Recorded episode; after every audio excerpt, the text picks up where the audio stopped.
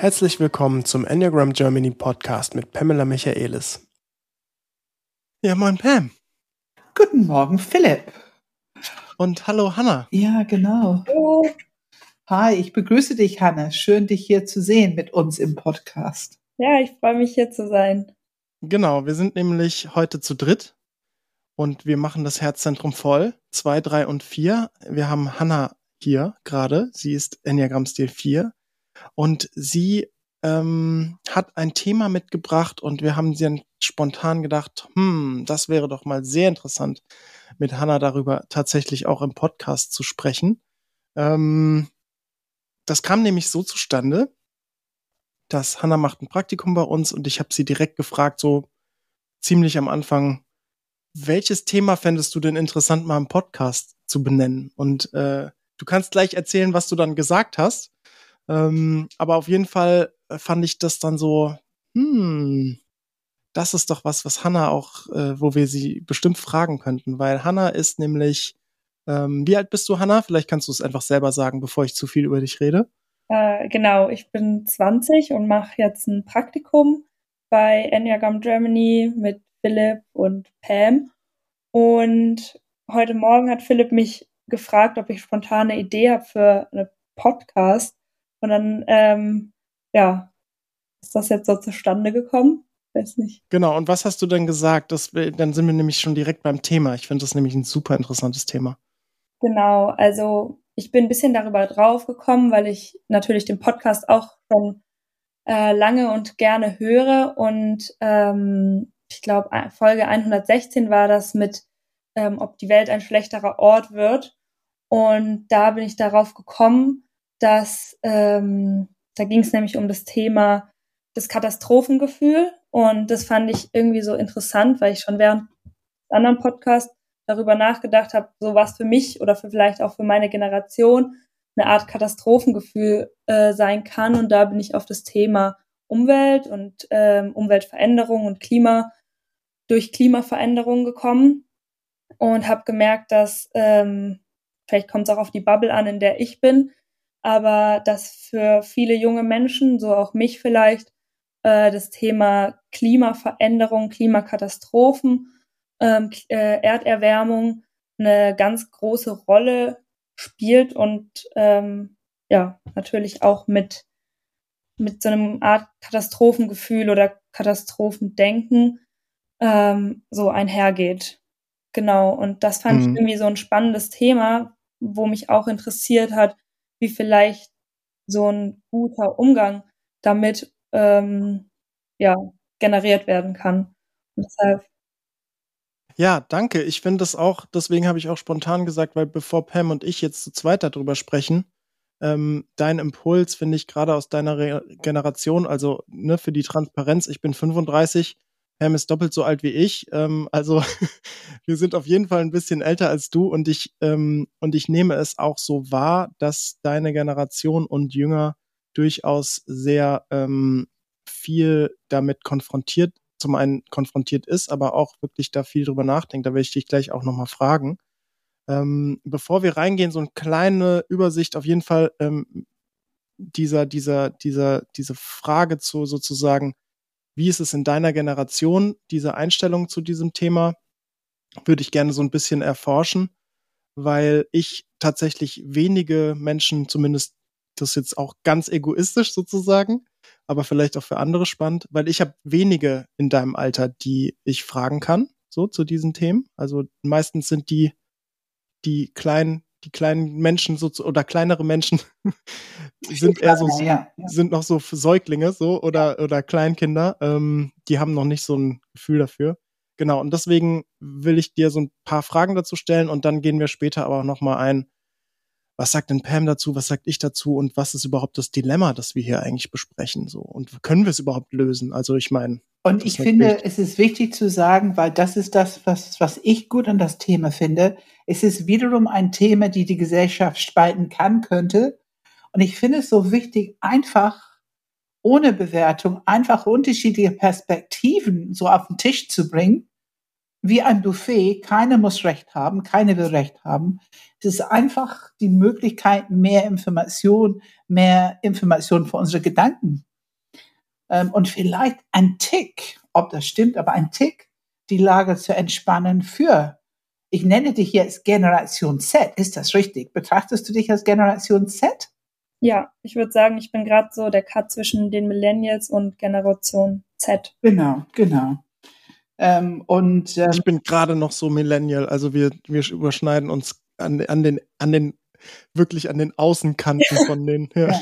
Ich habe schon wieder die Unterscheidung vergessen. War das ab, nee, ab 2000 geboren kann es nicht sein. Wann bist du geboren, Hanne? 2001. Ach Gott, ja, Wahnsinn, ne? Und du, du, Philipp? 86. Und warum, und was ist die Grenze zwischen Gen Z? Ich dachte, das war 2000. Warte mal, ich google mal kurz. So, also ich habe jetzt mal hier so ein bisschen gegoogelt und jetzt, äh, ich nehme jetzt einfach die erstbeste Webseite, die mir unterkommt. Ich denke mal, dass die prinzipiell hoffentlich so prinzipiell stimmt. Und hier steht Silent. Die Silent Generation ist von 28 bis 45. die, die Boomer Generation ist von 46 bis 64. Das bin ich. Die Generation X äh, ist von ähm, 65 bis 80. Und dann eben die Millennials, also es gibt keine Generation Y sozusagen, das sind dann die Millennials, ist 81 bis 96. Und Generation Z ist hier angegeben von 97 bis 2012. Ja. Ja. Und ich glaube, danach kommt Alpha, aber das steht hier jetzt nicht. Aber dann bin mir nicht sicher, wie es weitergeht. Generation C. Genau. Okay, dann hätten wir das auch geklärt, einmal faktisch aufgeräumt, zumindest ja. mit der Quelle, die ich jetzt einfach als erstbestes gefunden habe. Und ähm, dann haben wir auf jeden Fall mal ähm, drei verschiedene Generations hier drin in diesem Screen. Ja, Hanna, ich würde gerne mal, mich interessiert das total. Ähm, ich meine, ich, ich ich finde alleine diese, diese Frage, ne, ich stelle dir, ich stell dir eine Frage, was könntest, was würdest du im Podcast gerne besprechen?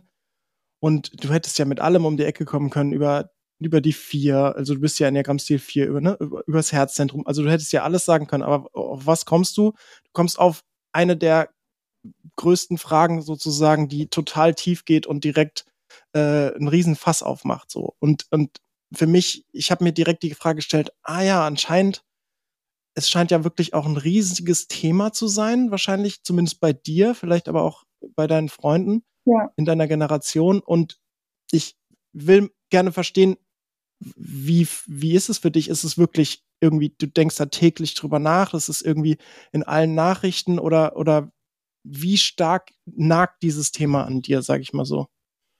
Mm, ja, also natürlich ist es einfach was, wo man, wo ich zumindest viel Inhalte in der Schule hatte. Schon seit der Grundschule kann ich mich daran erinnern, dass ähm, Experten zu uns in die Klasse gekommen sind und ähm, uns den Treibhauseffekt erklärt haben. Später in Biologieunterricht hatten wir das. Also in der Schule ähm, ja, haben wir das Thema Klima, Erderwärmung, ähm, verändernde Lebensräume, ver veränder sich verändernde Ökosysteme.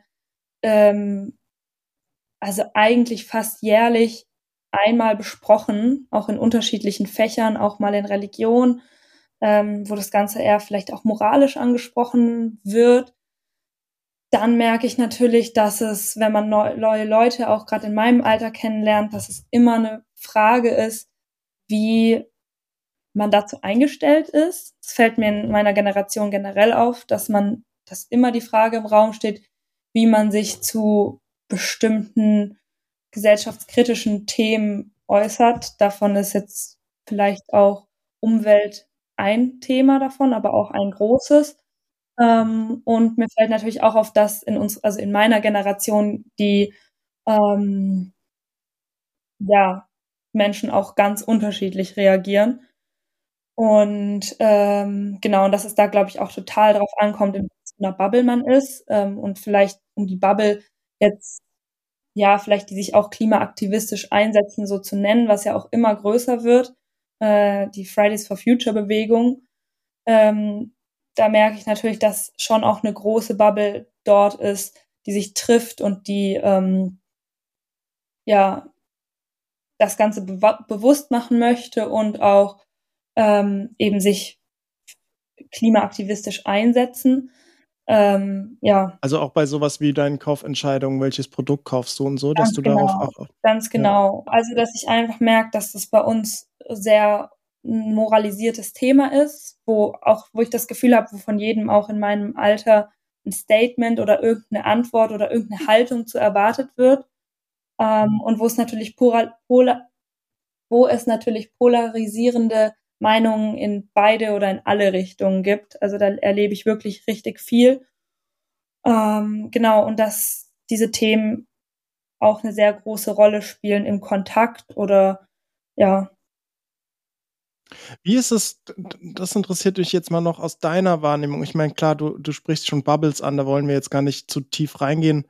Aber ähm, aus deiner Wahrnehmung in deinem Freundeskreis oder Schule oder was auch immer, wie würdest du einschätzen, prozentual ist das Verhältnis von den Leuten, die du jetzt, die eher deiner Denkweise zuordnen würdest, also ich sag mal klimabewusst und irgendwie diese auf Nachhaltigkeit achten und dann äh, diese andere Seite, ähm, die du ja auch angesprochen hast, wie viel würdest du sagen, sind die, die sagen, ach, das ist alles nur Schwachsinn und, und eh, ne, schon immer gewesen und ist nur ein, was auch immer da die Argumente sind. Also diese Aufteilung, wie würdest du das sehen? Wenn ich jetzt Oder vielleicht auch Leuten, denen es einfach egal ist, die einfach sagen, ja, es ist halt so, aber mir ist es scheißegal.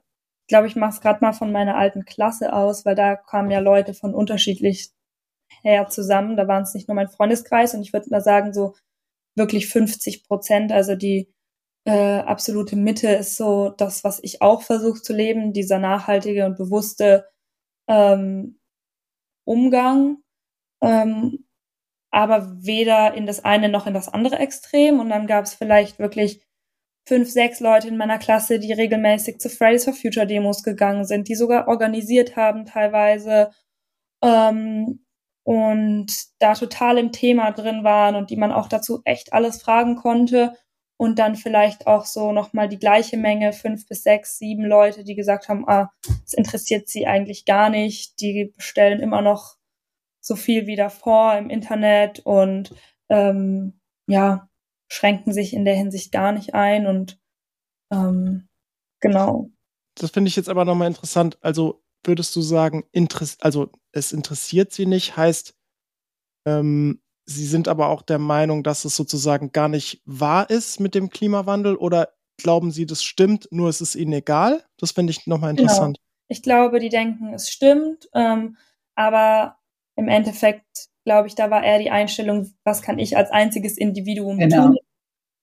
Man fühlt sich zu klein für so ein großes Thema. Ne? Mich würde interessieren, wenn ich fragen darf, wenn du hinhörst, diese verschiedenen, ich sag mal, Perspektiven auf das Thema in deiner Generation, was sind sozusagen die zwei Perspektiven, die dir am besten gefallen? Wo hm. du auch vielleicht übereinst? Und was provoziert dich am allermeisten? Das würde mich auch interessieren.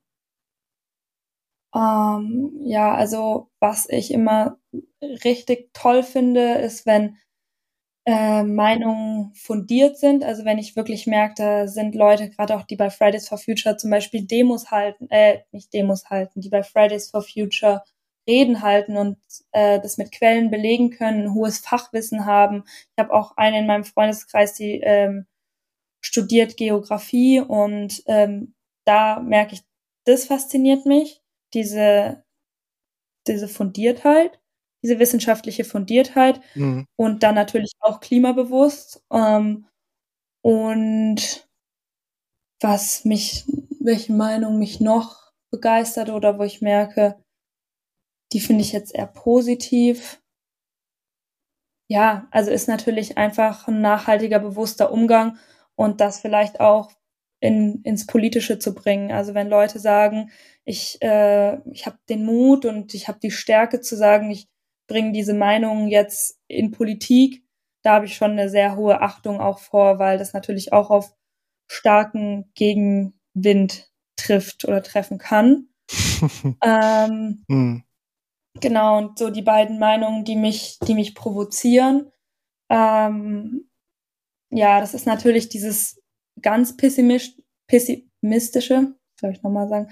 Also die Meinungen, die mich ganz provozieren, sind zum einen äh, so eine ganz pessimistische Einstellung zu dem Thema, dass man sagt, oh, ja, jetzt ähm, jetzt, das, das bringt doch alles eh nichts, ähm, weil das für mich auch immer damit einhergeht, dass man das nicht ernst nimmt. Und ähm, also ja. darf ich mal fragen, es, es bringt eh nichts, heißt es ist zu spät, da können wir nichts machen, alles ja, ist verloren oder? Genau. Genau. Also man kann nicht komplett hoffnungslos. Genau, dieses komplett hoffnungslose und ah, jetzt wollen doch erstmal China will jetzt auch mal was vom Kuchen abbekommen und ja, ähm, ja das bringt doch alles eh nichts. Deutschland ist so ein ganz kleines Land, äh, die können klimatechnisch überhaupt nichts ausrichten. Das ist so das eine, was mich ärgert. Und ich glaube, was mich auch ärgert teilweise, ist so ein blindes Mitrennen, also so ein blindes Mitläufer sein und auch Nachhaltigkeit als so eine Art Trend zu sehen, ähm, wo man irgendwie einfach nur folgt und mit auf den Demos dabei ist und ähm, ja und eigentlich so ein bisschen Groupie-Mentalität. Ne? Genau, dass quasi Nachhaltigkeit zum zum Trend wird und ja, wenn man ja. ja Genau. Und auch also, ein bisschen zu Beziehungsthemen. Wir haben was gemeinsam, weil wir alle in genau. diese Gruppe sind. Ne? Ich glaube, was mir da noch ganz wichtig ist, auch wenn Leute irgendwie das Gefühl haben, sie sind moralisch überlegen, weil sie, ähm, weil ihnen Nachhaltigkeit extrem am Herzen liegt. Ja. ja. Und ja. Und dabei haben sie wahrscheinlich den genau gleichen ökologischen Fußabdruck wie äh, jemand anders, der sagt, ja, es ist jetzt halt gerade nicht so auf meiner To-Do oder ich bin jetzt gerade im Moment noch nicht vegan oder das und das fällt mir noch schwer und dann irgendwie mit so einem erhobenen Zeigefinger darauf zu blicken. Das finde ich eine sehr gesunde Einstellung auf jeden Fall. Also ja, und auch schön differenziert, Hanne. Das finde ich sehr schön differenziert. Das macht mir wiederum Hoffnung, dass es nicht nur eine Einstellung gibt, ich meine, also was mir, was mir total daran gefällt, ist, ähm, Pam und ich sind ja sehr, ist ja sehr wichtig, sozusagen, gerade Polaritäten, dieses Gesetz der drei, ne, diese, diese aktive und reaktive Energie irgendwie auf eine andere Ebene zu führen, auf diese versöhnende, haltende Energie, wo, mhm. wo was Neues entwickelt wird. Und ich finde es total schön, wie gut du das differenziert hast, dass du ähm, obwohl, obwohl die Menschen sozusagen, die du jetzt als Mitläufer bezeichnet hast, ja eigentlich eher in deine, in deinem Camp, ne, in deiner Bubble eher so unterwegs sind und im Endeffekt ja aus deiner Sicht zumindest das Richtige tun, so, ähm, du trotzdem sagst, das findest du halt dann irgendwie wahrscheinlich nicht authentisch oder irgendwie nicht, ähm, nicht überzeugend und das ist eher so äh, aus Mitläufertum. Ähm, das finde ich irgendwie auch sehr erfrischend, dass du sagst, es soll auch irgendwie mit Überzeugung sein oder es soll auch irgendwie mit, mit einer echten, äh, ähm, mit einem echten Interesse dahinter sein, dass man sich darüber Gedanken macht. Ja, da, das bringt mich auch zu meinem nächsten Interesse ist, wenn man sich als Aktivistin, Klimaaktivistin oder engagiert ist oder zumindest versucht jetzt diesen ähm, CO2-Fußabdruck für, für mich als Privatperson irgendwie zu reduzieren, über welche Kanäle. Ähm, was sind die zwei, drei, vier Hauptthemen, wo du erlebst, wo Leute achtsam sind, um das zu erreichen? In ähm. deiner Generation jetzt. Ja, also natürlich, ähm, ja, das finde ich jetzt so ein bisschen ein schwieriges Thema, weil ich das Gefühl habe, äh, dass natürlich mit einem Angebot auch eine gewisse Nachfrage einhergeht, auch im Konsum natürlich. Und dass ich aber das Gefühl habe, dass man, oder dass ich, was ich halt am meisten erlebe, wo ich jetzt vielleicht diese nachhaltige Einstellung festmache oder die nachhaltige Lebensweise bei meinem Umfeld ist tatsächlich, dass sie sagen, ähm, ich verzichte auf Fleisch, ich äh, Ernährung ist ein ganz großes Thema, äh, aber auch Mobilität, also beispielsweise viel mit dem Fahrrad zu machen, das ist natürlich auch wieder, wo gibt's das Angebot? Bei uns kann man sehr gut äh, sich mit dem Fahrrad fortbewegen. Ähm, Mobilität, Ernährung, aber auch so Konsum. Also da merke ich, dass natürlich das Thema Secondhand, ob es jetzt über Online-Portale oder auch so, ähm, ja, ja. dass das immer, immer größer wird. Also so Konsum, Ernährung, Mobilität, das sind schon so die drei Hauptbereiche, ähm, ja, wo ich das wahrnehme. Also was ich merke, ein ganz, ganz großer Unterschied ist so zu meiner Generation. Ich meine, du bist jetzt 20. Für mich war so mit so großen Augen gucken, so mit 16, ich werde bald 17. Ich kann mhm. ja meinen Führerschein beginnen, ein halbes Jahr vorher. Mhm. Und mit 17, das muss man vorstellen, mit 17, sobald ich meinen Führerschein habe, damals ging es noch in England, ähm, mein erstes Auto zu haben. Mhm. Das war einfach so, wie man Abitur haben wollte oder so, wie man einen Freund haben wollte. So wollte man ein Auto haben. Es war ganz normal. Mhm. Ähm, auch neben so ein bisschen, dass man Alkohol getrunken hat. Ähm, ja, das war, das gehörte zum Schicksein, zum Erwachsensein, zum all das, was man so macht in dem Alter, um so ein bisschen in diese erwachsene Leben hineinzukommen. Und das merke ich, diese Werte haben sich so verändert. Also ich kenne kaum ein junger Mensch, der so denkt über Autos und dass die ein Auto haben wollen. In meiner Generation auf jeden Fall. Und ich finde schon, also die über 40-Jährige scheint es noch sehr gut vertreten zu sein. Hm. Aber da hat, das ist ein Riesenunterschied. Und das muss gut für die Welt sein. Ne? Hm. Ja, also das erlebe ich tatsächlich auch noch in bestimmten Bereichen, dass natürlich Autos oder die Faszination für bestimmte Wägen oder Modelle auf jeden Fall auch noch da ist aber es verändert sich. Also es ist nicht mehr so die Hauptbegeisterung, sage ich jetzt mal. Ähm, ja, genau. Und es ist wahrscheinlich nicht mehr so ganz ein Anliegen, womit man groß angeben kann, im Sinne von, was für ein toller Kerl oder was für eine tolle Frau bin ich. Das war ja das, bei uns das finde ich, durchaus. Ja, das finde ich eine interessante Frage. So, was, was ist denn aus deiner Sicht so angeben ist jetzt äh, werden wir einfach mal ein bisschen, äh, ich sag mal, äh, bewertend jetzt. Ne? Also was ist denn aus deiner Sicht in deiner Generation so ein richtig geiles Statussymbol, das ja. so, so nach dem Motto so, ey, wer, wer das hat, der kann irgendwie sich echt so ein kleines Ding an die Krawatte heften und sagen so, guck mal, was, was ich jetzt hab, ne? Sei es, und sei es auch nur, ich esse vegan, ne? Also ist es irgendwie, was ist denn ein Statussymbol in deiner Generation im Vergleich zu einem Auto früher? Also ich habe das Gefühl, bei uns ist ein Statussymbol so eine, ich weiß nicht, wie ich das beschreiben soll, das hatte ich jetzt aber auch schon ganz oft. Das ist tatsächlich so eine, ähm, wenn man so einen einfachen Lifestyle führt irgendwie, im Sinne von, ich baue mir ein Van aus, fahre damit nach Portugal, ähm, keine Ahnung, fahre an der Küste entlang, aber auch so dieses, ich weiß nicht, das kommt jetzt auch immer mehr, dass sieht dieser baggy Look, also auch dieses so ein bisschen, ich kleide mich, bisschen ähm, leger. Ja, und das dann aber auch natürlich kombiniert mit coolen Marken und mit teuren Marken und vielleicht auch mit nachhaltigen Marken. Es ist eigentlich genau das Gleiche, nur dass es vielleicht nicht mehr das Schicke ist, sondern eher so dieses, ja, ich habe mir den Look äh, irgendwie Vintage zusammengestellt und ähm, so ein bisschen dieses Hipster.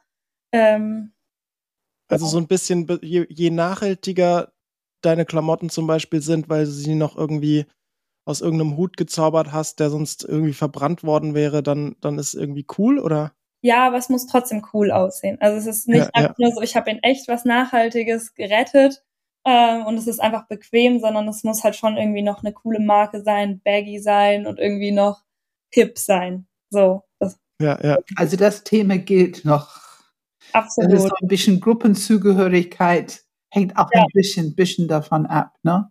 Ja, total. Und auch so ein bisschen, also in meiner Bubble eben auch so dieser Skater- und Surfer-Look bisschen. Und ähm, ja, und das ist ganz witzig, weil wenn man immer denkt, boah, die Leute, die sind die coolsten, die sehen so cool aus, das sind dann in Wahrheit meistens echt die eitelsten, wenn man sie, also wenn ich sie so treffe, das ist super bewertend, aber das ist mir. Das, halt was sind? Was sind? meistens die eitelsten sind, also super eitel sind, auch in dem, was oh, sie dann alt. tun. eitel, ja. ja, ja, ja. Ähm, gibt es ein Statussymbol, jemand, der ungewöhnlich ist, anders als die anderen und sich das traut?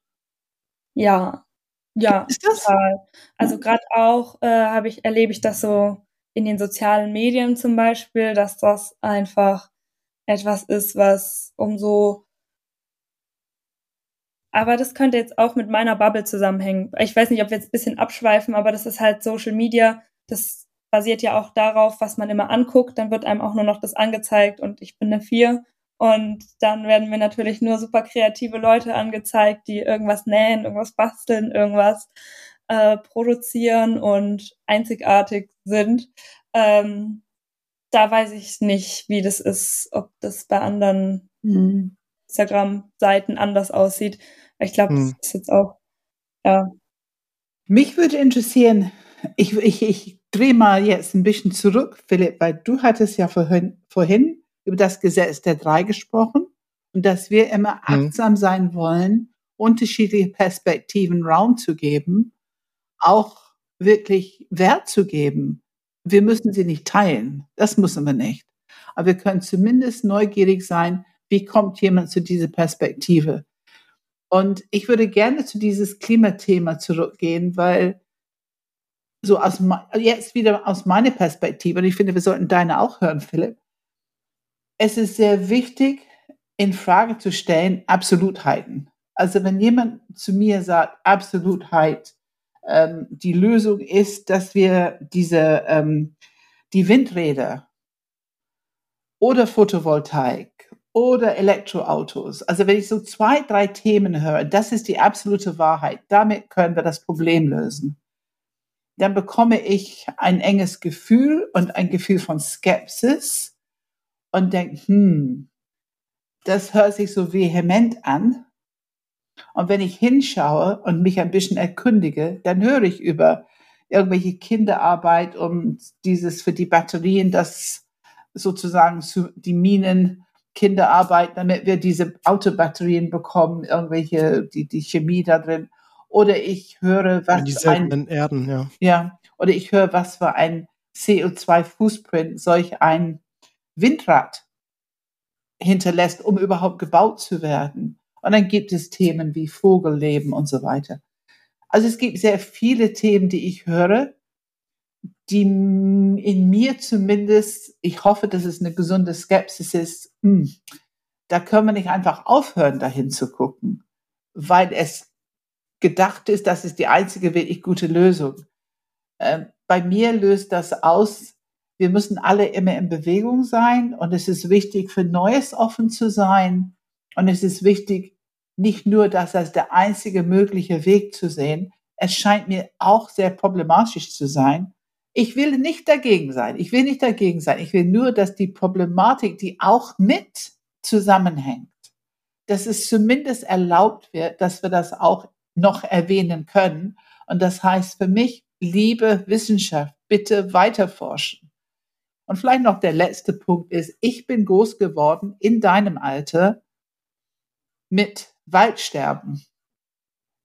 Also für uns war tagtäglich Zeitung, Nachrichten, Waldsterben, Waldsterben, Waldsterben. Ich würde sagen, bis ich 40 war.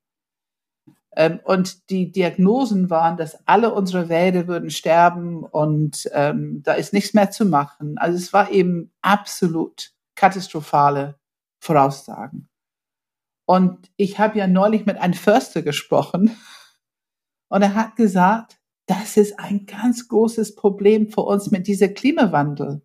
Weil alle die, die das erlebt haben und haben erlebt, dass diese Worst-Case-Szenario nicht eingetreten ist, sind natürlich viel skeptischer und schwieriger zu überzeugen. Aber jetzt haben wir doch recht und jetzt müssen wir doch was unternehmen gegen, gegen den Klimawandel. Und ähm, ich würde jetzt nicht sagen, dass es mich gegen den Klimawandel stimmt, weil ich finde, man braucht nur zu leben, man erlebt es. Aber ähm, es macht mich skeptischer, wie damit umgegangen wird. Ne? Dass das ähm so, Philipp, hast du da irgendwas? Also ähm, sachlich, fachlich will ich das jetzt gar nicht irgendwie ergänzen oder bewerten oder irgendwie ähm, dazu reingehen. Ich finde, das sind alles ähm, faire ähm, Sachen. Es gibt halt nicht die eine Lösung, glaube ich. Und, ähm, und auch sozusagen die eine Lösung, die man dann vorschlägt, halt auch einfach nicht heilig gesprochen werden darf. So.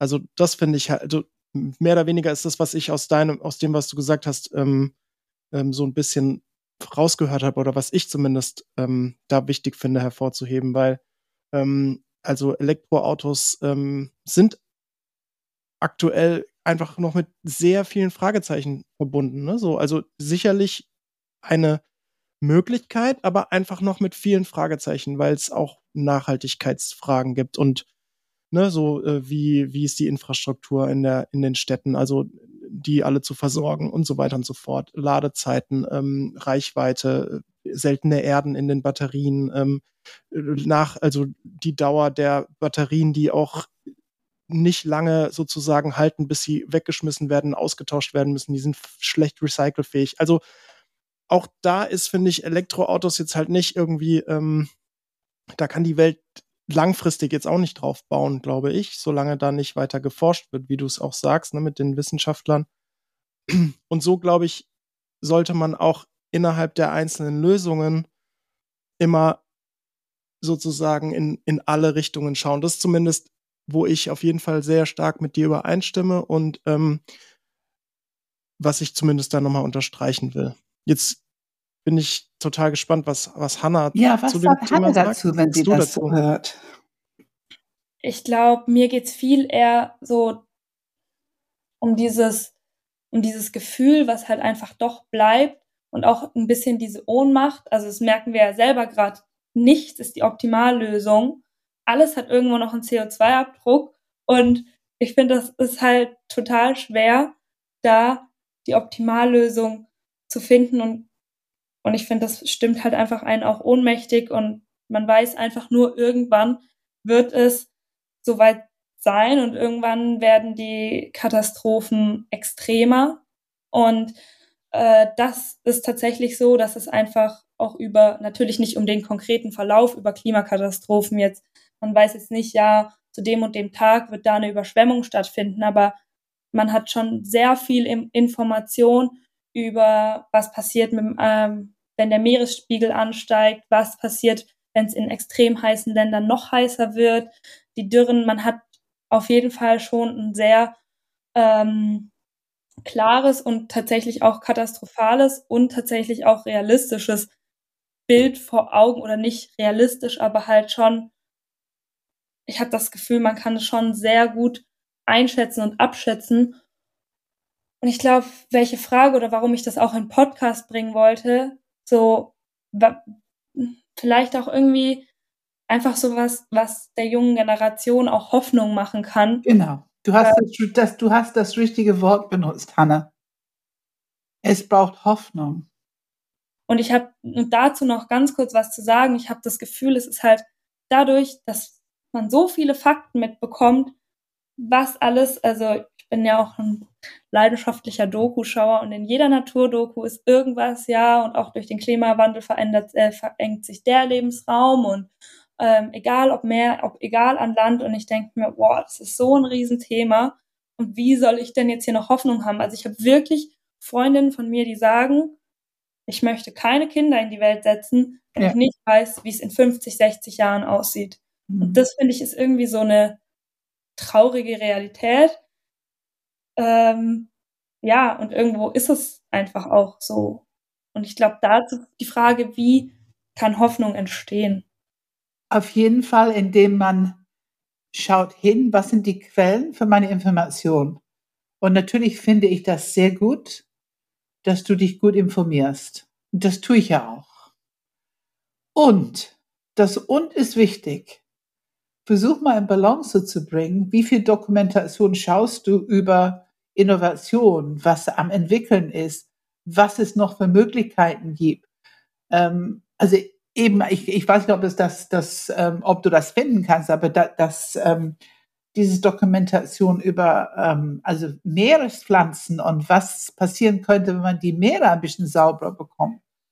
Ich finde, das ist ein Riesenfeld, die auch sehr, sehr viel Achtsamkeit und, und, und, und ja, einfach dieses sich informieren darüber und merken, da gibt es ja noch so viele Ressourcen, was wir aber noch nicht nutzen und die auch kein CO2-Fußdruck hinterlassen, sondern nur den CO2-Fußdruck sozusagen aufnehmen, verbrauchen für mehr Natur und was Gutes.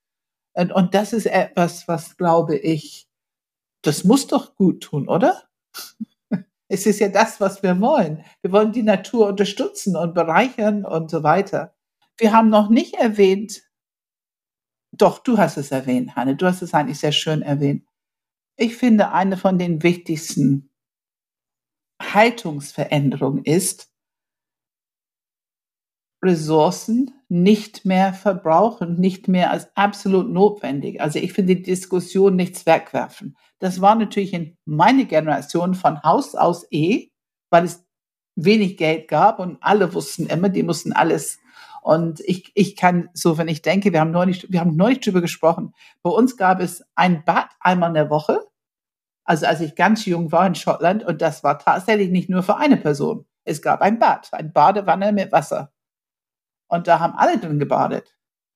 Und einmal in der Woche. Und das war's. Und es gab Wäsche und Kleidung, ich sag mal zwei Stück, zwei Pullover, zwei Röcke, ähm, zwei Paar Schuhe war schon Luxus. Ähm, also dieses, was braucht man? Ähm, und das hat sich so verändert für uns allen. Und ich habe keinen Mangel erlebt, als ich klein und jung war. Das war absolut witzig. Diese Badewannentag, das war absolut witzig. Ähm, und ähm, ja, also dieses Nicht-Verbrauchen. Ich glaube, es wäre gut, das wieder zu lernen. Nicht verbrauchen, lernen. Also zum Beispiel, ich bin dabei, eine neue Küche nicht zu kaufen. ich bin dabei, eine neue Küche nicht zu machen weil ich gucke und denke, komm, du hast dir mal richtig eine, ich finde, jeder sollte das auch, ne, so in jungen Jahren und so ein bisschen schick und hat Geld gekostet und, und, und. Äh, es ist absolut alles in Ordnung und ausreichend. Man muss dann nur noch austauschen, was kaputt geht. Neuen Kühlschrank, neue Maschine, neue, neue, was auch immer. Das kann man gerne. Aber man muss nicht nochmal alles ausreißen und alles nochmal neu installieren, wenn es prinzipiell alles in Ordnung ist ähm, das ist so eine Haltung, die ähm, ich glaube in meiner Generation äh, schwer zu lernen ist, aber könnte funktionieren. Und ich glaube, ganz viele verschiedene kleine Eckpunkte, wo wir einfach nochmal überlegen können, nicht verbrauchen. Äh, nicht verbrauchen. Ja, wir sprechen oft über ähm, die Wahrnehmung bei den Enneagramm-Stilen und äh, dass jeder Enneagramm-Stil sozusagen seine eigene ähm, ne, seinen Blick auf die Welt hat, seine Weltwahrnehmung, Weltanschauung. Und dieser Ausschnitt dieser Weltanschauung ist sozusagen das, was ähm, im Vordergrund steht. Und der Rest der Themen, die andere Enneagramm-Stile haben, die mehr oder weniger nicht in, meiner Blick, in meinem Blickfeld sind, dass ich darüber weder wirklich weiß, noch wirklich drüber nachdenken kann. Und was mir auf jeden Fall Hoffnung macht, ist, ähm, dass deine Generation, Hannah, ist ähm, so bewusst mit diesem Thema unterwegs. Ihr macht euch so viele Gedanken über dieses Thema. Es ist einfach total bei euch im Fokus. Und dadurch, dass es Bewusstsein bekommt, je mehr Bewusstsein etwas bekommt, desto mehr hat es auch die Möglichkeit, in Nuancen von allen Seiten betrachtet zu werden und dadurch auch die Gesamtsituation viel ähm, differenzierter und präziser erkennen zu können. Wenn ich das vergleiche mit ähm, sozusagen, wie wurde vor 40 Jahren auf das Thema ähm, äh, Klima und so geschaut, wo natürlich auch viel unter den Teppich gekehrt wurde und das gibt's gar nicht und so. Ähm, aber wenn ich das vergleiche, da, das war nicht sehr differenziert. Also es war ähm, keine großartige ähm, Nuance da drin, sondern es war eine sehr pauschale, ähm, ja, eine pauschale Betrachtung.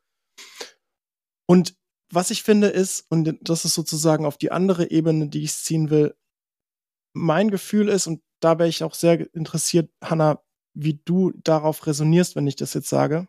Mein Gefühl ist, das Kopfzentrum der jüngeren Generation ist völlig überlastet im Sinne von, wie viel Information, wie viel Fakten auf euch, also auf uns alle, aber weil ihr euch damit ja auch noch mehr beschäftigt, auf euch einfach einprasseln ne, von äh, Meere über Gletscher, über Eis, über Wasser, Meeresspiegel, Wärme, Klimakatastrophen. Also es ist ja einfach, jedes einzelne Feld ist ja eine eigene Faktenlandschaft. Und das sozusagen ist ein riesiger Mount Everest an, an Gesamtfakten, die man da irgendwie so im Kopf behalten muss. Und ähm, was ist sozusagen die, die äh, Empfehlung, die wir natürlich, Pam und ich, aber grundsätzlich mit dem Enneagramm wir haben, ist natürlich das Kopfzentrum zu entlasten und äh, sozusagen die Fakten ähm, Fakten sein zu lassen und den Körper wieder mitzunehmen, also Herz und Bauch wieder mitzunehmen und äh, diese körperliche Intelligenz wieder für ein freies Kopfzentrum zu nutzen, informiert zu werden sozusagen. So und was würde jetzt Herz- und Bauchzentrum bedeuten im Umgang mit dem Klima? Natürlich ist es ähm, klar Mitgefühl, Fürsorge, irgendwie empathisch. Ähm, auch ich finde, da bist du schon extrem reflektiert gewesen am Anfang von dem, was du gesagt hast, äh, Hanna, mit dem, mh, hm, dass du auch unterschiedliche Denkweisen irgendwie ähm, erkennst und, und irgendwie damit umgehen kannst. Also jetzt nicht sozusagen verbissen, das ist die einzige Wahrheit in dieser Welt. Und Bauchzentrum ist sozusagen zu schauen, okay, was kann ich tun, ne? Was kann ich, äh, wie kann ich handeln, welche, welche kleinen Schritte kann ich unternehmen, um ähm, sozusagen etwas verändern zu können. Und jetzt komme ich sozusagen, sorry, jetzt habe ich viel geredet, aber jetzt komme ich sozusagen auf den Hauptpunkt, den ich machen will. Ähm, die Verantwortung aus meiner Sicht, die eurer Generation irgendwie auferlegt wird, ist so groß. Also jeder einzelne von euch hat das Gefühl, er muss die Welt retten. Also es geht nicht sozusagen um, ich muss so ein bisschen meinen kleinen Bereich, ne, meine Familie, mich selber, meinen Alltag gestalten, was so die Generation vor euch irgendwie hatten, sondern ihr habt gleich, ihr müsst die Welt retten. So. Und das ist einfach zu, das ist zu groß. Das ist, das ist zu viel. Also das kann keine Einzelperson leisten. Und da bin ich auch total ähm, der Meinung, dass es, dass es keine Einzelperson leisten kann. Und ähm, dieses Verantwortungsgefühl in dieser Grandiosität in die Realität zu bringen, in den Alltag zu bringen. Ich glaube, das ist etwas, was, wo man wieder Hoffnung schaffen kann. Hoffnung für sich selbst, Hoffnung für den kleinen Kreis, in dem man unterwegs ist. Und sozusagen auf die kleine Ebene zu schauen. Mhm. So, jetzt habe ich viel geredet, Hanna. Was sagst du dazu? Ja, also ich finde, ich kann das schon mal extrem gut nachempfinden, dass diese ganzen Fakten, die ganzen Informationen die ganzen Dokumentationen, nein, aber die ganzen Informationen, die man hat, dass die ähm, natürlich irgendwie das Gefühl Verantwortung hervorrufen. Ich meine, der Klimawandel, der jetzt ist, der ist menschengemacht und wir alle sind Menschen. Und ich glaube, äh, wenn man das mal irgendwie sieht, in der Schule lernt oder irgendwas, dann kommt immer dieses Verantwortungsgefühl hoch und natürlich auch, dass die Verantwortung manchmal so schwer ist oder einen erschlagen kann. Ähm, und ich habe auch das Gefühl, dass diese Fakten, die man hat, und auch das, was du angesprochen hast, dass das eben jetzt was ist, wo, wo jetzt die Verantwortung uns bewusst wird, obwohl die Verantwortung eigentlich schon viel hätte, früher hätte passieren müssen, aber nicht passiert ist. Und jetzt natürlich irgendwie alles, man hat das Gefühl, es liegt jetzt auf unserer Generation, auf unseren Schultern, äh, dass das aber halt echt extrem schwer ist zu leisten, aber es ist irgendwie auch dieser Druck da, dass wir es leisten, dass wir es schaffen müssen, weil ansonsten, hast du auch gesagt, Philipp, sonst geht die Welt unter. Nein, aber sonst, also so ist irgendwie gerade das Gefühl. Und ähm, ich glaube, es ist ja, es ist irgendwie total schwierig, damit umzugehen. Und ich glaube, dass das auch nochmal wieder so ein Grund ist, wo dann auch zu Generationenkonflikten führen kann, wo man sagt, ja, hättet ihr doch mal, aber die Verantwortung war da einfach noch nicht so spürbar. Und mm, nur weil du gesagt hast, dass das Kopfzentrum überlastet ist, das, das eben sehe ich auch. Und ich sehe aber auch, dass die Emotionen dann eher vielleicht auch in Herz und Bauch halt so empört sind, dass es eher in Wut abdriftet und in Trauer natürlich auch. Ähm, und ich glaube, dass es da vielleicht wichtig ist oder was ich jetzt auch so in dem Gespräch mitnehme, dass es da wichtig ist, auch vielleicht Bauch und Herz konstruktiv und positiv dazu zu holen.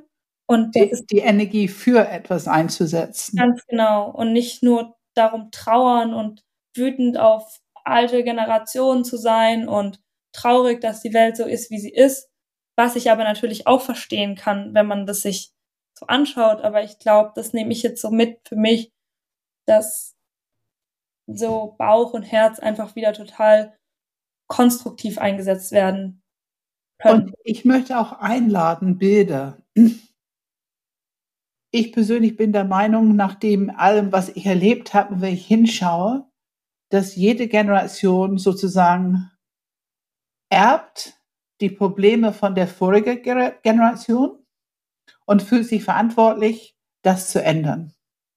Die produzieren auch etwas, um es zu ändern.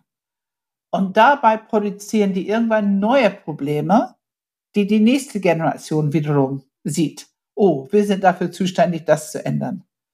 Ich glaube, das ist gut beobachtbar und ich gebe dir nur Bilder. 1914, 18.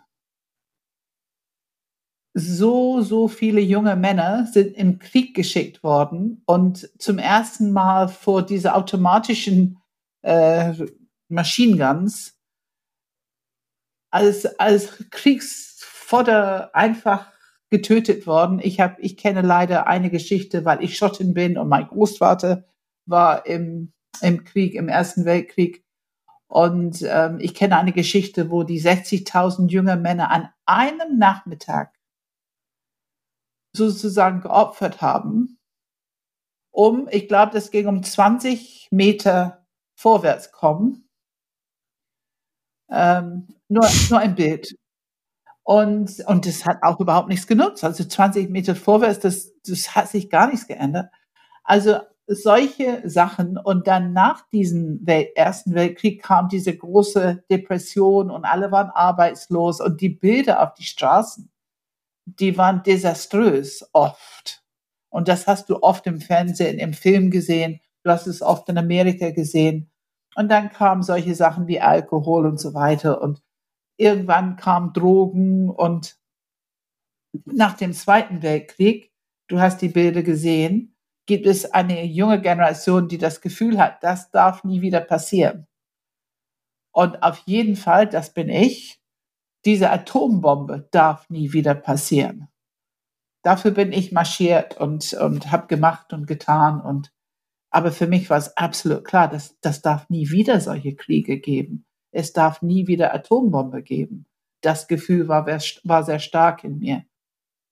Und dann war das Hippie und Free Love und alle mussten sich lieb haben und naja und so weiter und so fort. Also diese, ich, ja, was ist das? Ich glaube, ich lade euch in eure Kraft zu kommen hm. und auch ein, ein tiefes Bewusstsein, dass ihr auch intelligent seid. Und jetzt kommt das Harte, aber bitte nicht in eine Opferrolle fallen. Bitte nicht denken, ihr seid die einzige Generation, die jemals was geerbt hat, was ziemlich bedrohlich ist. Äh, das ist, glaube ich, eine Falle. Hm. Ja. Und wenn ich das sage, sage ich das aus diesem Bewusstsein heraus. Ich weiß auch nicht, wie es weitergeht. Ich weiß es nicht. Ich weiß nur, dass ich Vertrauen habe, dass die Menschen immer schon irgendwie die größten Probleme doch irgendwo gemanagt haben und irgendwie haben die sich daraus durch den Tunnel geschleppt, irgendwie da rausgeholt. Und irgendwie habe ich dieses tiefe Vertrauen, dass es auch wieder so sein wird. Ich sage nicht ohne Preis. Ich meine, jetzt schon Pakistan im Moment gerade unter Wasser, also oder Thailand vor, vor, vor was war das, vor zehn Jahren oder also Tsunamis und so weiter und diese schreckliche Fluten in Deutschland letztes Jahr. England hatte das zwei Jahre lang, wo die noch nie Flut hatten und plötzlich zwei Jahre hintereinander dieselben Menschen, dieselben Häuser, alles durchflutet und so weiter. Also es gibt schon Katastrophen, die jetzt stattfinden. Ähm, aber ich glaube, das große Weltbild ist, dass wir uns immer weiterentwickeln und dass wir immer diese Aufgabe haben, die Probleme zu begegnen, die wir gerade sozusagen auf unser Teller haben, auf unser, auf unser Stück Leben haben. Ne? Wie ist es für dich, wenn ich das sage? Fühlt sich das belehrend an oder alt an oder wie fühlt sich das an? Es fühlt sich eigentlich so sehr, keine Ahnung, sehr weise an und auch sehr friedlich. Und ich glaube, das ist einfach auch ein Thema, das ähm, dass im Moment so viel Energie passiert in ihr habt das nicht gemacht und wir machen das und dass es so so viel Energie in in diesen Kampf miteinander ähm, gegeben wird wo ich das Gefühl habe, eigentlich, das hast du auch gesagt, Pam, und das fand ich so schön, dass es eben nicht darum geht, in eine Opferrolle zu gehen, sondern zu sagen, was kann man denn tun? Ich glaube, was mir dazu noch kommt, ist einfach, dass ich merke, dass viele junge Leute in meiner Generation, also Fridays for Future, Klimabewegung, das passiert ja schon im Alter von 13, 14, 15, ähm, und dass da einfach eine gewisse Macht auch noch fehlt, ähm, was zu verändern. Und ich glaube, deshalb ist auch ein großer Unmut manchmal da, weil man sagt, hey, ich kann noch nicht mal wählen, ich kann noch nicht mal Entscheidungen mitbestimmen in einer Welt, in der ich lebe, und zwar noch ziemlich lange. Ähm, ja, ich wollte jetzt eigentlich gar nicht so ein großes Fass wieder aufmachen, aber ich merke, das ist mir noch dazu eingefallen und ich glaube, dass es einfach wichtig auch ist, auch die jungen Leute anzuhören und auch zu, zu schauen, ja, was wollen die denn, dass es gar nicht so laut werden muss. Und gleich, gleichzeitig, ich habe das Gefühl, es braucht ein Entgegenkommen von beiden Seiten. Und äh, ich finde, ich will aber auch ganz klar sagen, also mh, hm, ich finde es aber genauso wichtig, dass man euch, dass man, dass man klar benennt. Ja, ich finde, ja, es stimmt. Auf einer gewissen Art und Weise finde ich es schon auch echt unfair, dass ihr so eine krasse ähm, Aufgabe jetzt habt. Ne? Ich meine, wir alle haben diese Aufgabe, aber ihr seid halt einfach noch jünger, deswegen habt ihr sie einfach länger. Und es ist unfair und ich finde es ungerecht und ich finde, es ist, ähm, keiner hat so viel Verantwortung zu tragen, finde ich, in, in dem Alter, in dem ihr seid. Also mit 13 Jahren, da sollte man eigentlich, das ein, die einzige Aufgabe sollte sein, ist, wo gehen wir heute irgendwie spielen, so nach dem Motto, ne? Gehen wir, gehen wir raus, äh, gehen wir hierhin, gehen wir dahin.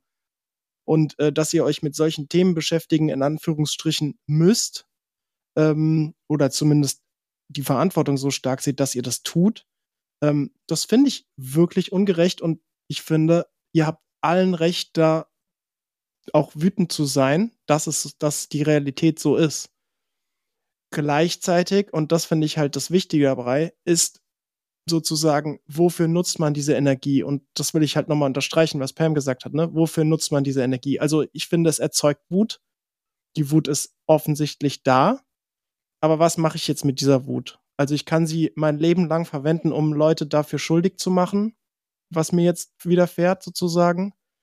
Oder ich kann diese Wut nutzen als Energie, um einfach ha zu handeln, ne? Um, um Dinge klar zu benennen. Ne? Also ich finde, das sollte auch weiter, ich finde, man sollte es klar benennen. Ja, irgendwie auf Basis von, wie die Realität entstanden ist, sind es die älteren Generationen sozusagen, die einfach nicht das Bewusstsein hatten, je nachdem, wie man es bezeichnen will, ne? die, die einfach darauf nicht geachtet haben. Kapitalismus, keine Ahnung, man kann so viel sagen dazu. Und, und gleichzeitig verschwende ich keine Energie damit, jemandem das irgendwie an den Kopf zu werfen, sondern was können wir tun? Wie können wir die Leute vielleicht sogar ins Boot holen, die dafür zu begeistern, zu motivieren, dass sie auch noch, wenn sie jetzt in der Politik sind, 60 plus, nicht sozusagen mit dem Zeigefinger drauf zu zeigen, sondern zu sagen, guck mal, es ist die Situation und lass uns gemeinsam irgendwie da was machen. So. Also ich finde, man merkt echt, dass es einfach so ein komplexes Thema ist und so mhm. viele Facetten hat. Und ähm, ja, und ich glaube, man findet manchmal auch, wie wir ja vorher auch schon ähm, einfach in so Bildsprache gesprochen haben, wie es eigentlich auch jetzt noch keine optimale Lösung gibt in Sachen Innovation, Technik, gibt es halt auch einfach noch nicht die op opt äh, optimale, gibt es auch noch nicht die optimale Lo Lösung jetzt mit diesem Problem umzugehen, weil es einfach auf einmal so groß ist und so da ist und vor allem für uns junge Generation so groß und so da ist. Und Pam hat ja auch gesagt, dass es zu ihrer Zeit Themen gab, die so groß und so da und so präsent waren. Und ich glaube, ja, dass das halt im Moment unser Thema ist quasi. Und, und es ist interessant, weil ich merke, ein Unterschied ist, das ist wirklich etwas, was ich merke, ist ein Unterschied. Ich hatte nie das Gefühl, dass die Generation vor mir schuld war.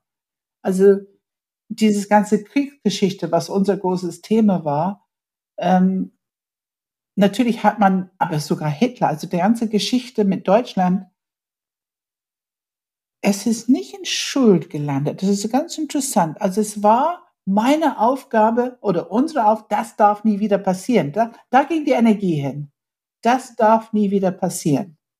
Das, da ging die Energie hin. Aber es hat, es fühlte sich nicht so an. Ich habe meinen Vater eher bewundert, dass er sechs Jahre im Krieg war oder ähm, ja, das, das beschäftigt mich gerade. Das merke ich, hm, das ist echt ein Unterschied. Das ist wirklich interessant, weil so quasi da ist die Perspektive eher so, das war eine Katastrophe, die war da und jetzt sind die ganzen Scherben auf der Welt verteilt. Buchstäblich. ja, wie bauen wir das wieder auf und wie ja. machen wir, dass das nie wieder passiert? Und das ist ja noch das Spannende an der Klimakrise, dass es eigentlich etwas ist, was noch nicht eingetroffen ist. Natürlich ist es schon eingetroffen, aber noch nicht in diesem katastrophalen Zustand, wie es vielleicht noch die nächsten 30, 40, 50, 100 Jahre sein wird. Und das ist so spannend, dass man quasi einfach auf unterschiedliche Perspe äh, aus unterschiedlichen Perspektiven auf diese Katastrophen blickt. Und, und das finde ich eben noch, nur ganz kurz noch, das finde ich noch so interessant dabei, dass quasi auch wenn es ums Thema Hoffnung geht, sozusagen zu sagen, ja, da hatte man diesen Scherbenhaufen und jetzt alle merken noch, wie, wie schlimm das ist und dass das nie wieder passiert. Und wie können wir den wieder aufbauen, wie können wir Frieden verteilen, Hoffnung geben? Und irgendwie, das ist ja eben gerade die Emotion, die vielleicht bei uns eher bleibt, dieses, ja toll, es wird einfach immer schlimmer und es wird immer katastrophaler, was vielleicht auch schwieriger ist, dann ins Handeln zu kommen und Hoffnung zu haben. Und wenn ich er erwähnen darf, ich schaue hin und sehe, was, wie viel besser ist in eurer Generation. Also ich schaue hin, erstens die ganzen Möglichkeiten, die ihr habt. Und zweitens, was mir, was mir so freut, natürlich aus meinem Berufsfeld, das, was ich mache, was mich so freut, ist, ihr habt diese emotionale Intelligenz, im Grunde durch eure Eltern, ne, das ist ja die Generation nach mir, aber durch eure Eltern habt ihr einen Riesensprung gemacht. Ähm, man merkt es, wie ihr Mutter und Väter seid, wie ihr mit den Kindern umgeht. Ihr habt einen Riesensprung gemacht im Sachen Kochen und Essen und Nuancen. Ihr habt einen Riesensprung gemacht in Beziehung und Kommunikation. Also das Konfliktklärung, Mediation, Coaching, Entwicklung, was euch alle zur Verfügung steht und eigentlich ganz selbstverständlich ist heutzutage. Also ihr habt riesige Ressourcen, die keine Generation vor euch hatten, die auch zur Verfügung stehen und ähm, auch wie viele studieren und so weiter. Also ich gucke das hin. Immer für mich ist es immer so eine Art Imbalance miteinander. Und ich werde jetzt eine Sache noch erwähnen, einfach weil es mir einfällt. Ich weiß nicht, ich habe keine Ahnung, wie es in Bezug steht, aber du hast gesagt, dass das man-made ist. Und ich habe gedacht, na ja, die ganze industrielle Revolution, also seit, ich sag mal, 150 Jahre, sagen wir mal, oder Steam Machine, das ist ja noch älter, aber diese ganze Entwicklung hat enorm viel Vorteile für die Menschen gebracht im Sinne von, also Innovation und wie viele Kleidung und Häuser bauen und Autos und also ein Standard an Leben mit so viel Güte, die auch einfach erstmal gut tun. Also hat so einen Riesensprung in den Standard of Living gebracht für die Menschen, zumindest in die westliche Welt. Und wie gesagt, diese Entwicklung, die Probleme lösen. Es sollte Armut lösen. Es sollte Armut, ne, jeder Mensch sollte doch so ein kleines Häusle seine Kinder Kleider geben können. Ich kenne das noch aus meiner Mutters Generation, gab es Kinder in der Schule, die keine Schuhe hatten. Zum Beispiel. Also das ist nicht so lange her. Also alle sollten wenigstens so einen Mindeststandard an, aus der Armut raus. Das hat diese industrielle Revolution gebracht. Und es hat seine eigenen Probleme produziert. Schmutz. Eine komplette Ausnutzung der Natur, keine Würdigung für die Natur mehr und, und, und. Ist da zumindest nicht eine gute Intention drin, die dann irgendwann Probleme produziert hast. Also ich glaube, Entwicklung und Evolution kann sehr problematisch sein. Aber im Prinzip ist Entwicklung und Evolution das Prinzip vom Leben, das Prinzip von Wachsen und sich weiterentwickeln. Wie ist es, wenn ich das so sage? Was, wie reagierst du darauf?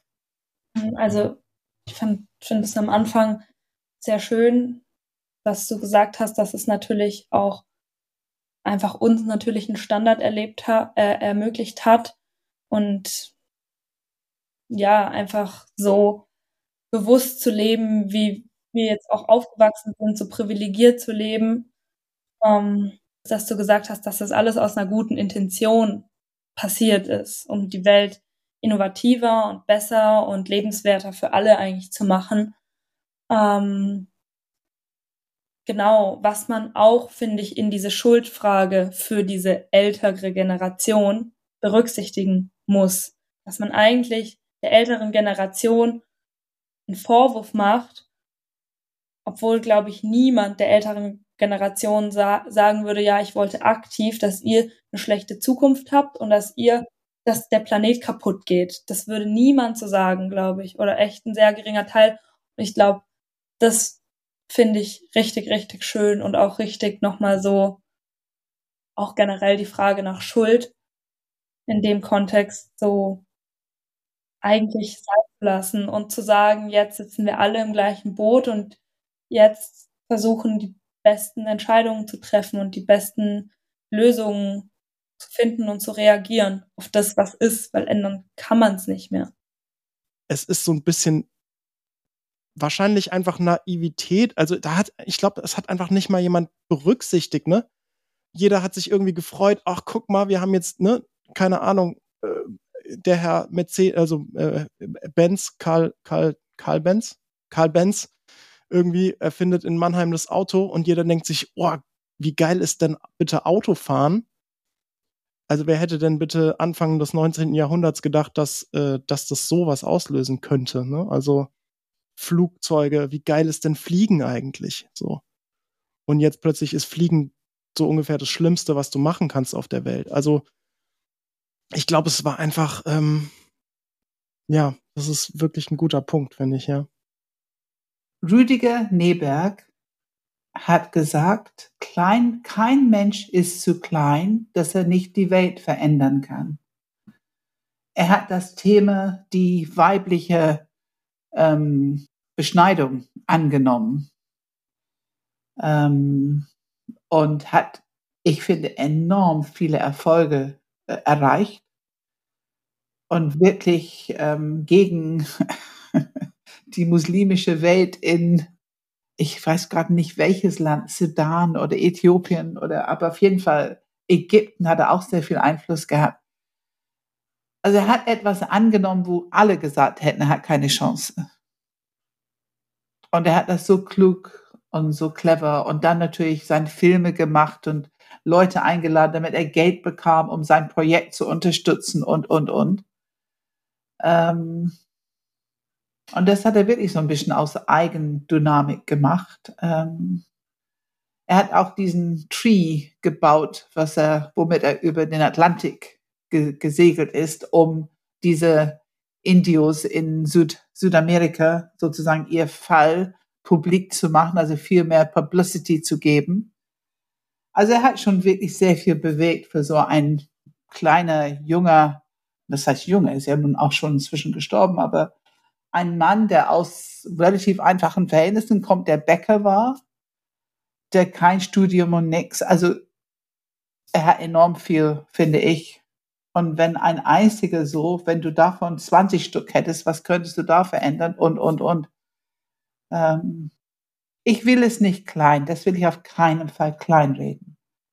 Ähm, nur ich merke, es ist mir schon ein Anliegen zu motivieren, Ausgleich zu schaffen, nicht nur das Negative, sich damit zu sondern schon Ausgleich zumindest zu schaffen, das Positive viel mehr auch anzusprechen und wertzuschätzen.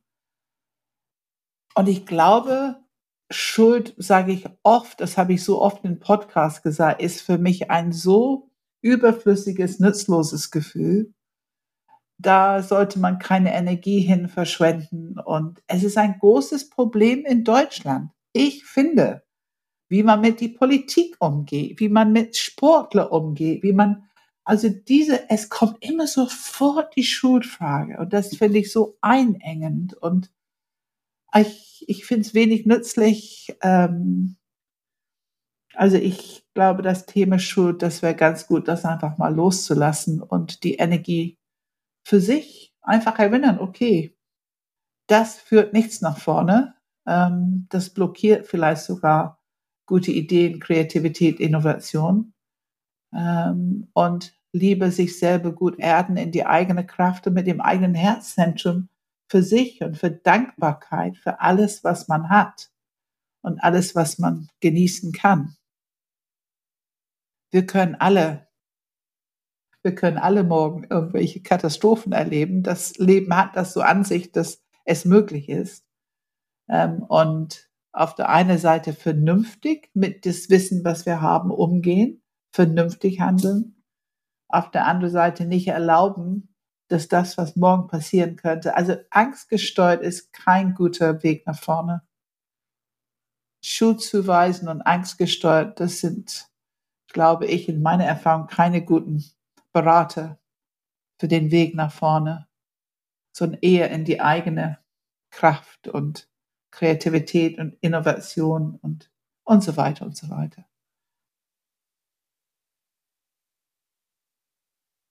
Hanna, magst du dazu noch was sagen?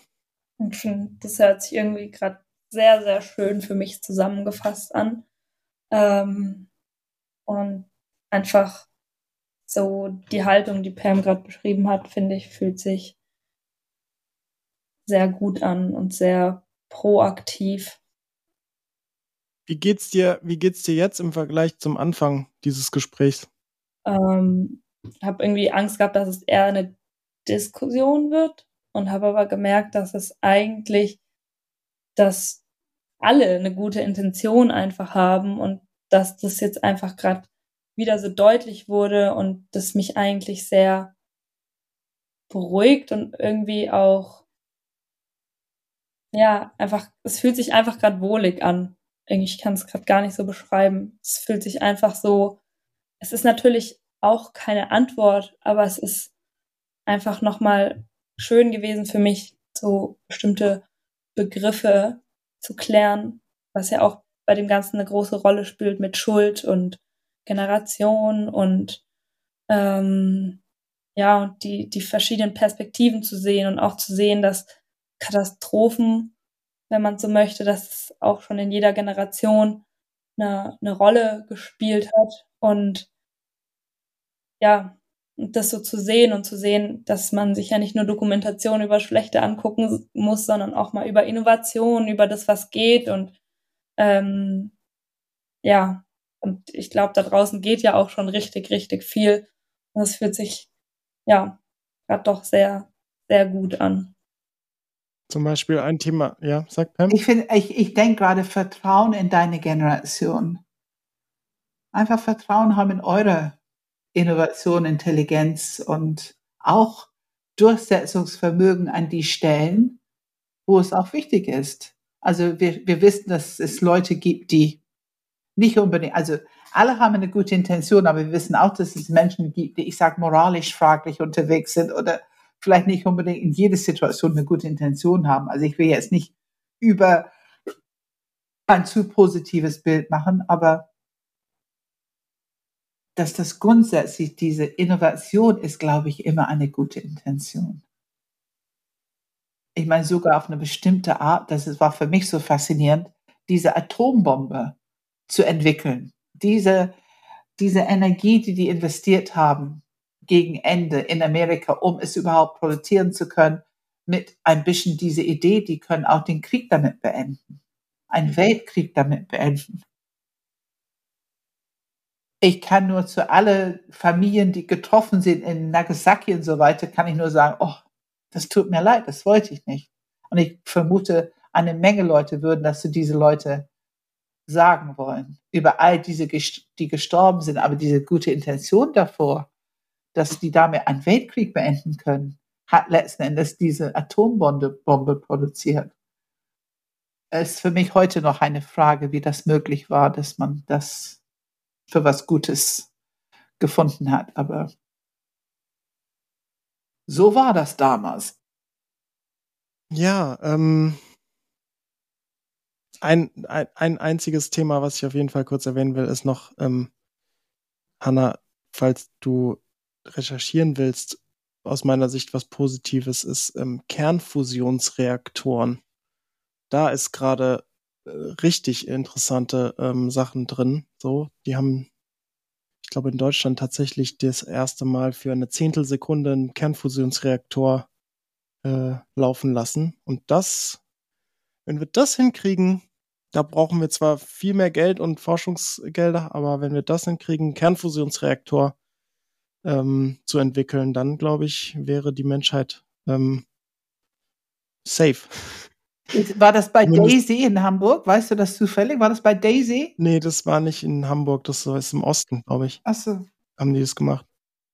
Ich kenne mich da, ich, ich, ich habe nur eine kleine Schlagzeile gelesen, aber Kernfusionsreaktoren könnte die Antwort auf unser Energieproblem sein. Äh, ja. Äh, nachhaltig und für immer, so mehr oder weniger. Ja.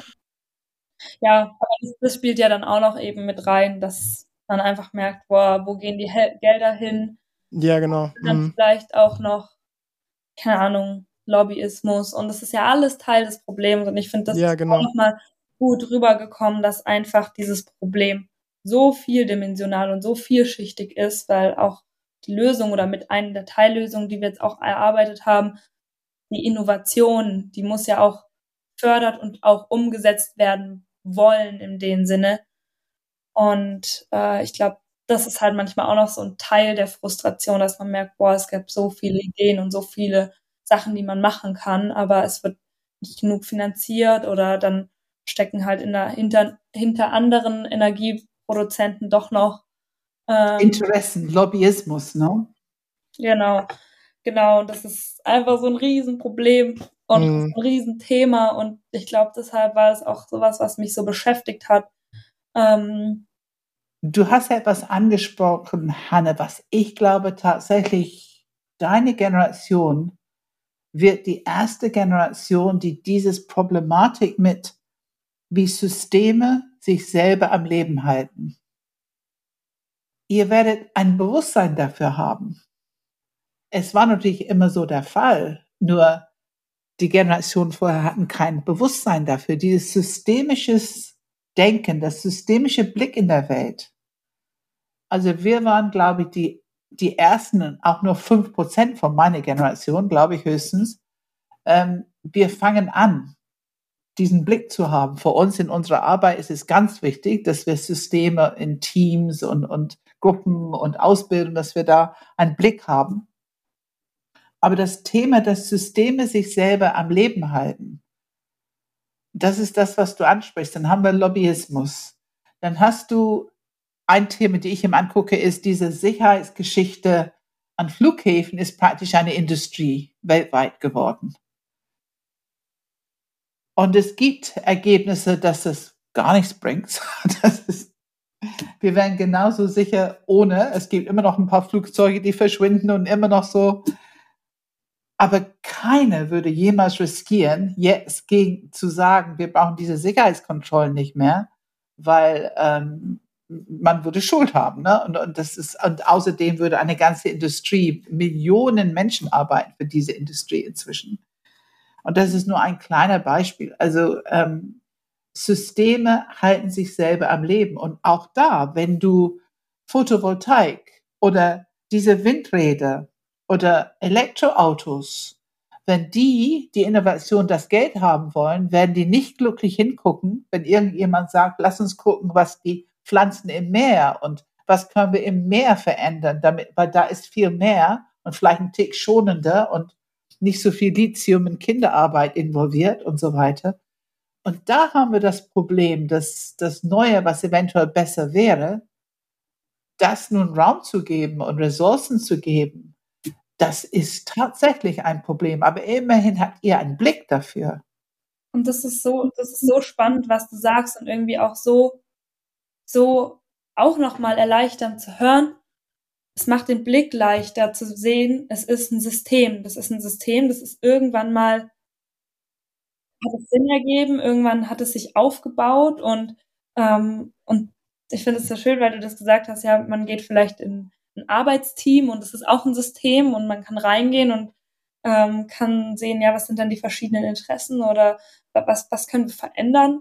Und äh, genauso gibt's halt einfach auch Weltsysteme und Systeme, die schon ewig bestehen und trotzdem sind's einfach auch Systeme, die sich verändern können und äh, auch nicht für immer so bleiben müssen, wie sie sind und auch nicht komplett weggeschmissen werden müssen, äh, sondern einfach ähm, verändert werden können und einfach Flexibilität bekommen können. Und das finde ich schön. Ja. Ja, danke, Hanne. Ich freue mich auch sehr, dass du Zeit genommen hast. Ich freue mich über unsere Unterhaltung. Es fühlt sich für mich auch reichhaltig an. Ich merke, wie es mich bereichert, deine Perspektiven zu hören, auch deine Sorgen, aber auch deine Info-Inputs. Also das ist für mich auch bereichernd und ähm, es hat Spaß gemacht. Danke, dass du dieses Thema gebracht hast und danke, Philipp, dass du so hellhörig warst und das aufgenommen hast. Das äh, finde ich toll. Ja, Dankeschön. Ich glaube, ich muss mich auch bedanken. Also vielen Dank, dass ihr euch die Zeit genommen habt, dieses Thema mit mir zu besprechen und ähm, ja, also ich fühle mich jetzt wirklich auch total bereichert und ja, bin einfach richtig dankbar, nochmal neue Perspektiven, weise per Perspektiven gehört zu haben und das werde ich auf jeden Fall mitnehmen in mein weiteres Leben, in den Umgang mit der Krise, die ja immer noch da ist, aber es macht es für mich leichter, ja. Ja, wir werden erstmal ganz viel von dir haben in nächster Zeit, da freue ich mich drauf. freue mich auch. Ach, toll. Ja, danke. Dann ähm, schließe ich hiermit mal ab. Ähm, äh, ja, wir, hm, glaube ich, lassen so ein bisschen die Abmoderation, die klassische. Ich finde, das passt jetzt irgendwie nicht so gut. ähm, zumindest ist so viel gesagt, dass ähm, wir gerne euch kennenlernen wollen, falls ihr Fragen oder Anregungen habt oder andere Themen, die wir im Podcast besprechen wollen, dann schickt uns eine E-Mail an podcast.enneagramgermany.de und ähm, ansonsten auf unserer Webseite findet ihr alles Mögliche sonst, um euch zu informieren oder in Kontakt zu treten. Und damit belassen wir es auch dabei dieses Mal. Dann vielen Dank, Hannah, vielen Dank, Pam, und äh, wir sehen uns dann beim nächsten Mal wieder. Danke. Tschüss, Philipp. Ciao, ciao.